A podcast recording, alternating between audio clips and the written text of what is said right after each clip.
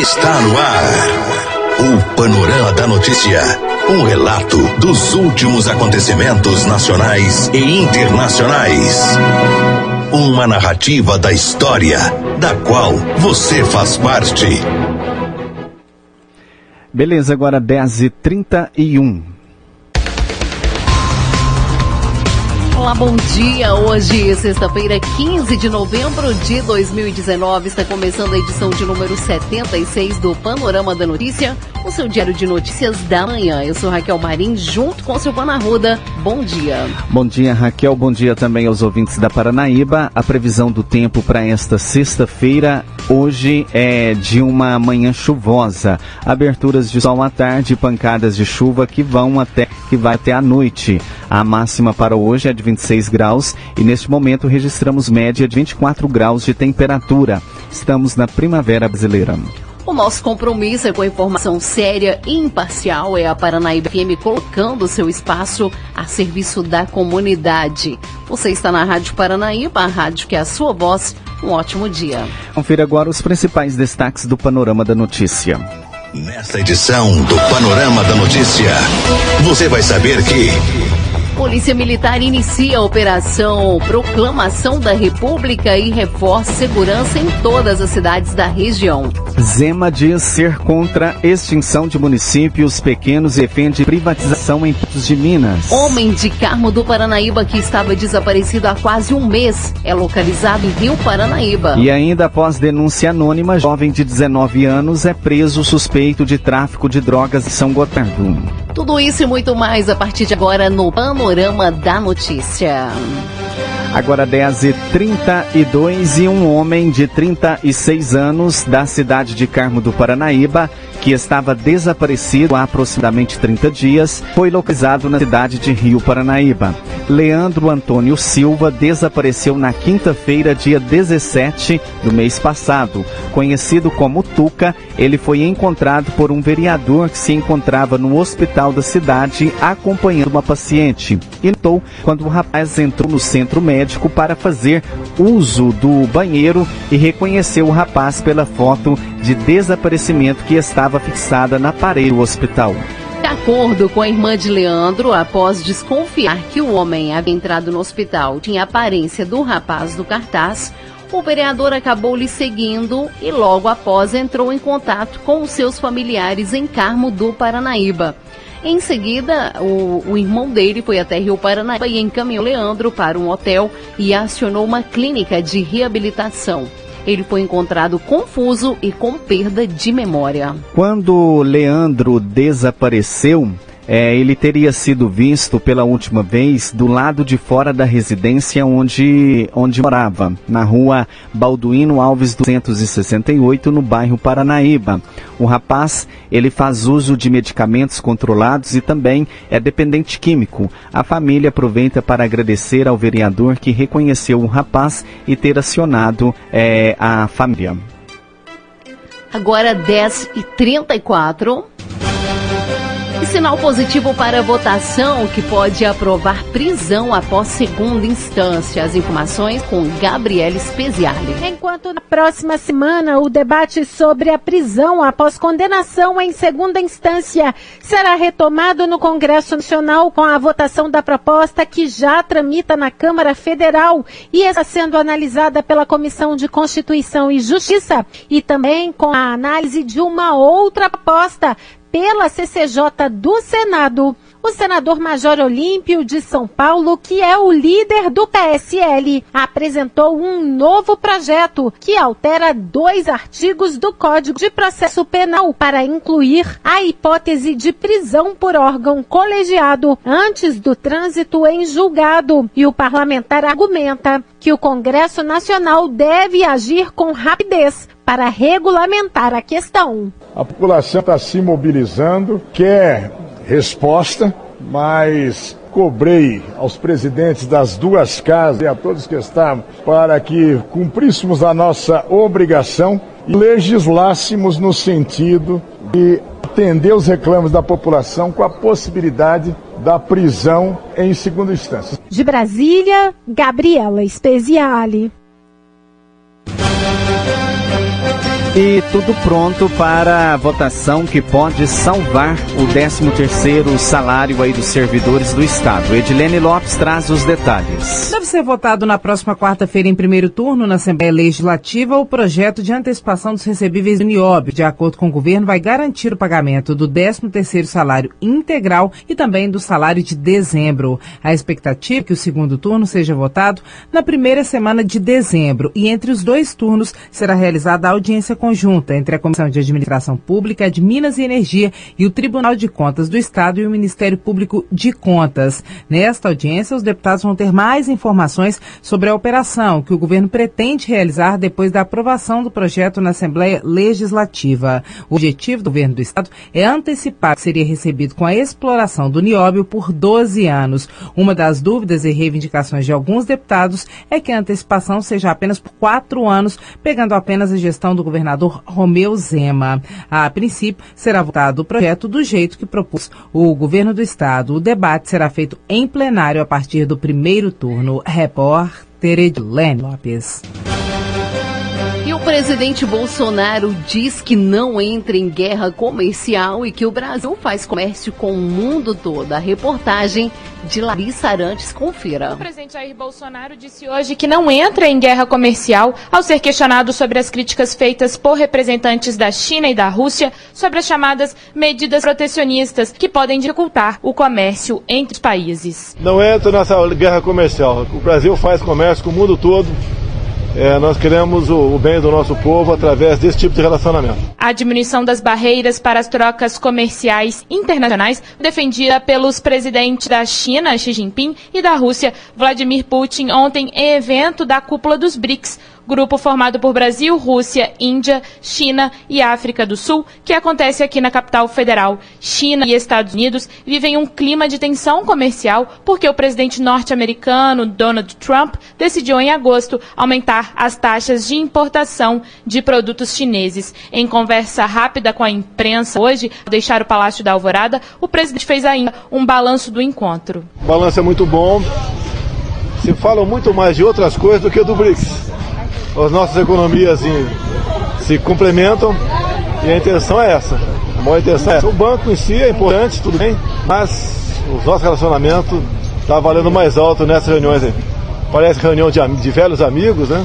É, cada um conhece o potencial do outro e boa coisa já está vindo. Ainda hoje, Bolsonaro terá reuniões com o presidente russo e com o presidente da África do Sul, Cyril Ramaphosa. De Brasília, Larissa Santos. A polícia. A serviço da comunidade. 10h39, a Polícia Militar iniciou na manhã desta quinta-feira a mega operação Proclamação da República. A mobilização vai acontecer em todos os municípios que compõem a décima região da Polícia Militar de Patos de Minas. O objetivo reduzir os índices de criminalidade e garantir a segurança da população durante o, feriado prolongado. Durante a mega Operação República, a Polícia Militar vai aumentar o efetivo nas ruas e em pontos estratégicos para aumentar a sensação de segurança e reduzir principalmente os crimes de furto e assaltos nas principais vias públicas dos municípios, nos horários de maior fluxo de pessoas e veículos. Reforçando as atividades de policiamento ordinário com o apoio realizado pela décima região e com todo o efetivo lotado na administração das unidades, trazendo mais visibilidade e ostensividade ao serviço policial militar de forma a proporcionar maior tranquilidade e aumento da sensação de segurança, informou o comando da Polícia Militar. A população pode colaborar com o trabalho de segurança pública denunciando pessoas e situações suspeitas através do 190 ou do 181.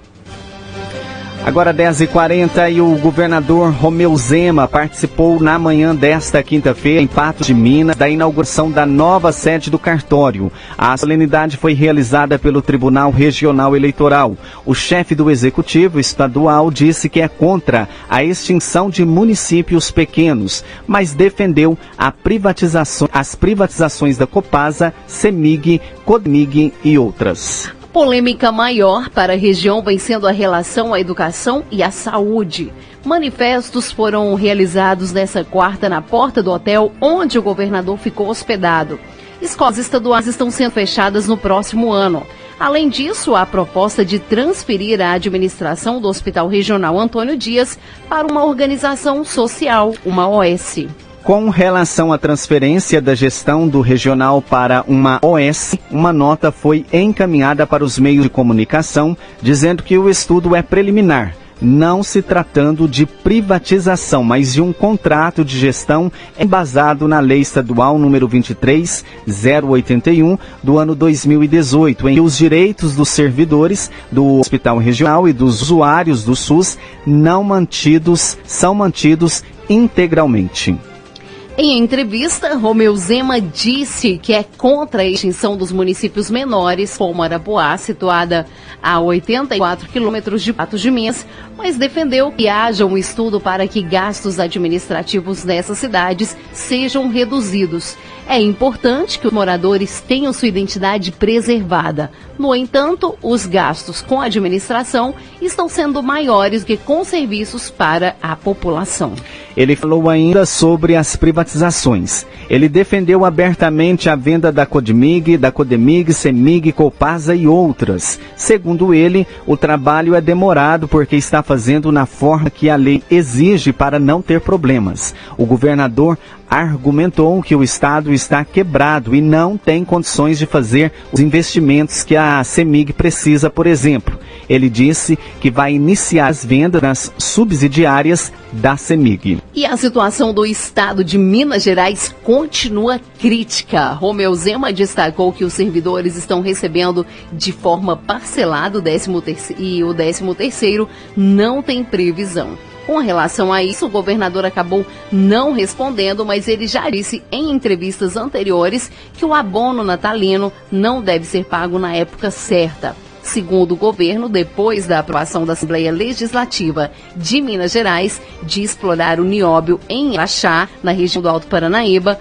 o governo de Minas vai levar a operação do nióbio para a Bolsa de Valores. O governo precisa de três a quatro semanas de operação na Bolsa de Valores para conseguir arrecadar o dinheiro necessário para pagar o 13 terceiro e o salário em dia. A expectativa é do secretário Otto Levi.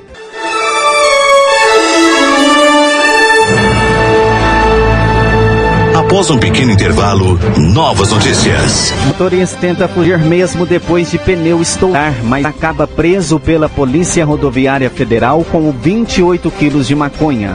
E ainda você vai acompanhar o comentário do jornalista Alexandre Garcia. Paranaíba!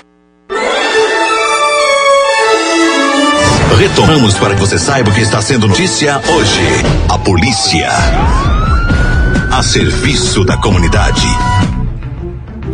10h49 na noite desta última quarta-feira, em São Gotardo, um jovem de 19 anos de idade foi preso suspeito de estar traficando drogas. Com o jovem foram encontrados drogas, artefatos para embalar entorpecentes e dinheiro. A prisão do autor e a apreensão das drogas ocorreu graças a uma denúncia anônima.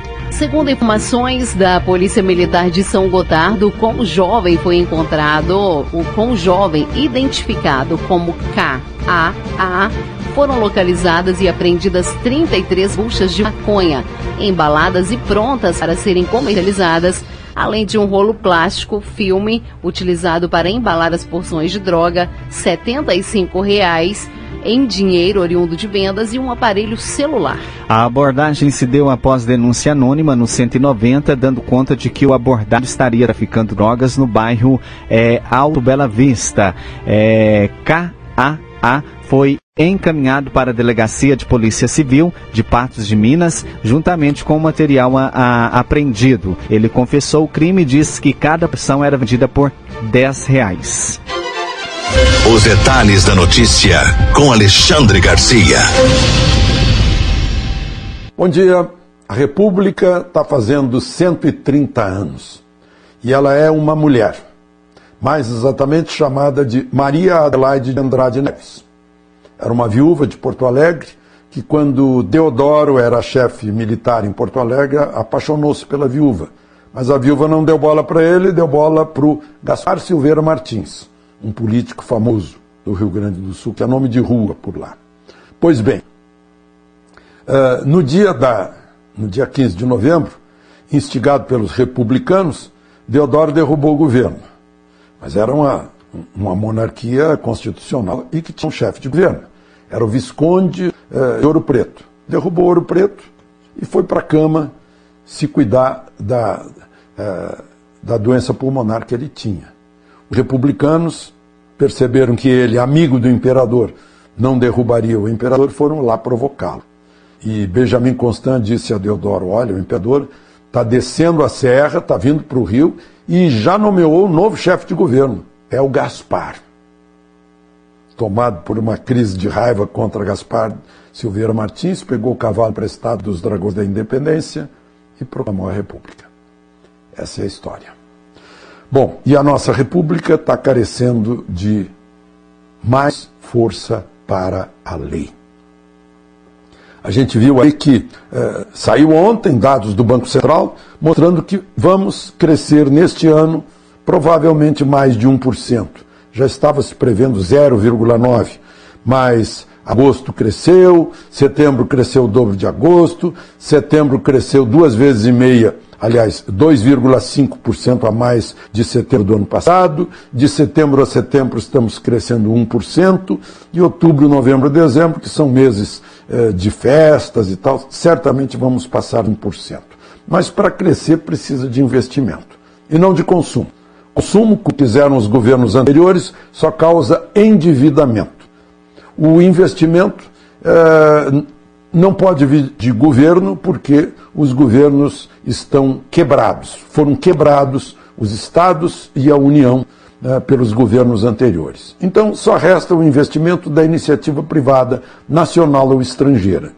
A iniciativa privada eh, fica assustada, no entanto, com a insegurança jurídica de um país em que a própria Suprema Corte muda de ideia em três anos um país em que não se sabe se o preso vai permanecer preso ou vai ser solto. Se o condenado, não é o preso, o condenado em dois, em dois tribunais vai ser solto. Aí as pessoas não vieram né, para fazer o, o, mega leilão da Petrobras, do, do, é, do pré-sal, não vieram, assustados com essa insegurança jurídica. Né? Excesso de leis, mudança de leis, burocracia. Né? É uma, é uma complicação. Ontem mesmo, o José Carlos Bumlai, condenado a quase nove anos de, de prisão, né, tirou a tornozeleira. Né, assim, é simbólico. É a mesma coisa que tirar do tornozelo dele o PEI e o peso da justiça. Né. O, o homicida, confesso, que matou com muitos tiros um agente policial lá em Cascavel, condenado a 29 anos de prisão, que havia sido recolhido, condenado em dois, em dois tribunais, primeira e segunda instância. Preso dia 4 de outubro para cumprir a, a, sentença, não ficou 40 dias preso, está solto de novo, está na rua. Ele recorreu para os tribunais superiores. Então é um banho de impunidade que estamos recebendo de volta. A Organização eh, para a Cooperação e Desenvolvimento Econômico né, é, para a qual o Brasil está doido para ir, né, já está em algumas comissões, mas reza para entrar nisso, porque é o, o foro dos países ricos, né, já mostrou que está preocupada com a insegurança jurídica e com a volta da corrupção no país. Graças à Constituição, aos constituintes que fizeram esse tipo de Constituição, né, graças aos legisladores né, e graças ao Supremo. De Brasília, Alexandre Garcia. Agora 10h54 e o governo anuncia repasse de 700 milhões para assistência social. Mais de 700 milhões de reais serão repassados pelo Ministério da Cidadania até o fim do mês para assistência social. O anúncio foi feito durante reunião com secretários estaduais e municipais em Brasília nesta quarta-feira. 200 milhões de reais caem nas contas de municípios já na próxima semana. Além disso, o descontingenciamento feito pelo Ministério da Economia após leilão de pré-sal garante cerca de 500 milhões de reais para o pagamento de serviços do Sistema Único de Assistência Social, o SUAS. Durante a reunião, também foi informado que tramita um projeto de lei no Congresso Nacional que garantiria 750 milhões de reais à área ainda em 2019. Para o secretário especial do Desenvolvimento Social, Lelo Coimbra, os repasses demonstram o empenho do Ministério em regularizar a situação com estados e municípios, onde afinal ocorre o atendimento direto aos mais vulneráveis. O governo federal, comprometido com as ações da, da assistência social, descontingenciou todo integralmente os recursos que faltavam serem liberados. Então isso para nós é muito importante porque estabelece, primeiro com os municípios e com os estados, um grau de confiança mútua. É muito importante importante. Segundo, o respeito ao trabalho dos municípios e do Estado, mas o compromisso do Ministério de buscar saídas para as nossas dificuldades, negociando com a Fazenda e pactuando com o Congresso. A secretária nacional de Assistência Social, Mariana Neres, reforçou o empenho da pasta para fortalecer o Sistema Único de Assistência Social, o SUAS. O que nós fizemos hoje foi apresentar que essas medidas vão levar ao final do ano que os municípios reconheçam que o sistema permanece de pé e que nós estamos aqui para fortalecer as ações da assistência social no Brasil. A presidente do Colegiado Nacional dos Gestores Municipais da Assistência Social, o Congemas, e secretária de Assistência Social da capital maranhense, Andréia Lawande, avalia de forma positiva o repasse anunciado e ressalta que a atuação junto aos parlamentares deve continuar. Esse retorno hoje dado pelo Ministério é um conjunto de um esforço coletivo, tanto do Ministério, mas muito especial da força dos municípios na atuação corpo a corpo a cada parlamentar. Então isso de fato tem que ser um alento, mas principalmente a necessidade da continuidade desse serviço. É um processo que exige de nós uma atuação permanente, vigilante e atuante. A notícia foi considerada um alívio pela secretária estadual de Desenvolvimento Social de Minas Gerais, Elizabeth Jucá, também disposta a atuar em conjunto com o governo federal. A situação estava ficando muito difícil e nós estamos vivendo uma situação de fechamento de serviços, equipes não completas por falta de financiamento. Isso nos dá um alívio para conversar com os municípios da recomposição dessas equipes, para realmente a gente poder efetivar o que é o nosso trabalho.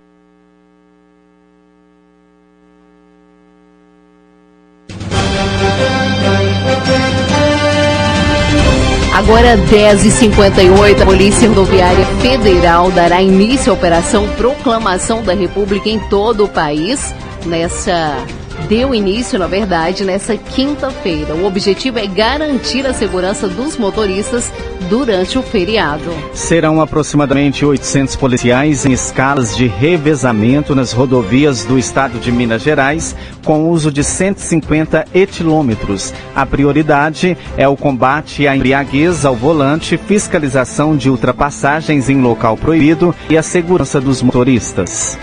Daniel Mota, inspetor da Polícia Rodoviária Federal, pede aos motoristas atenção ao pegarem pelas vias federais e também respeito às leis de trânsito.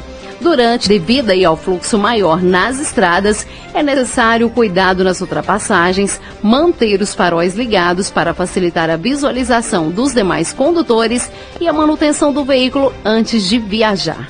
A fiscalização e o policiamento serão intensificados por meio de rondas ostensivas nas rodovias e do posicionamento estratégico das viaturas. Agora 10h59 e terá início na próxima segunda, dia 18 de novembro, e seguirá até o dia 30 a segunda etapa da campanha de vacinação contra o sarampo estado. Nesta fase, a campanha é, contempla jovens de 20 a 29 anos que não possuem histórico vacinal de duas doses da vacina. Dados do setor de epidemiologia de Patos de Minas indicam que nesta fase da campanha devem ser vacinadas 6.800 pessoas no município. De acordo com a gerente da Vigilância Epidemiológica, em geral, este público costuma não ter a comprovação vacinal. Em Minas Gerais, a estimativa de não vacinados dentro dessa faixa etária é de 1 milhão e, quatro, e mais de 400 mil, sendo 447.650 indivíduos de 20 a 24 anos e 964.473 pessoas entre 25 e 29 anos. Até o momento, o Estado recebeu do Ministério da Saúde 720 mil doses da vacina tríplice viral para serem utilizadas nessa segunda etapa de vacinação contra o sarampo. Desde o início do ano foram confirmados 99 casos de sarampo em Minas Gerais e o estado está em surto ativo de enfermidade, segundo o Ministério da Saúde. Mais informações sobre a doença estão disponíveis em www.saude.mg.gov.br barra sarampo. Agora 11 e 1. E esse foi o Panorama da Notícia, um oferecimento de Semig. Esse foi o Panorama da Notícia, edição de número 76, nessa sexta-feira, 15 de novembro é, a feriado aí de proclamação da República. A apresentação de Silvana Ruda e Raquel Marim. Panorama da Notícia é multiplataforma. Além do site, você encontra este programa disponível também no YouTube, podcast do Spotify. Agradecemos o carinho de sua audiência e continue com a programação da Paranaíba FM. Fique com Deus. Bom dia, Rio Paranaíba. Você caminhou conosco pelo Panorama da Notícia. O conhecimento dos fatos faz de você um cidadão ativo.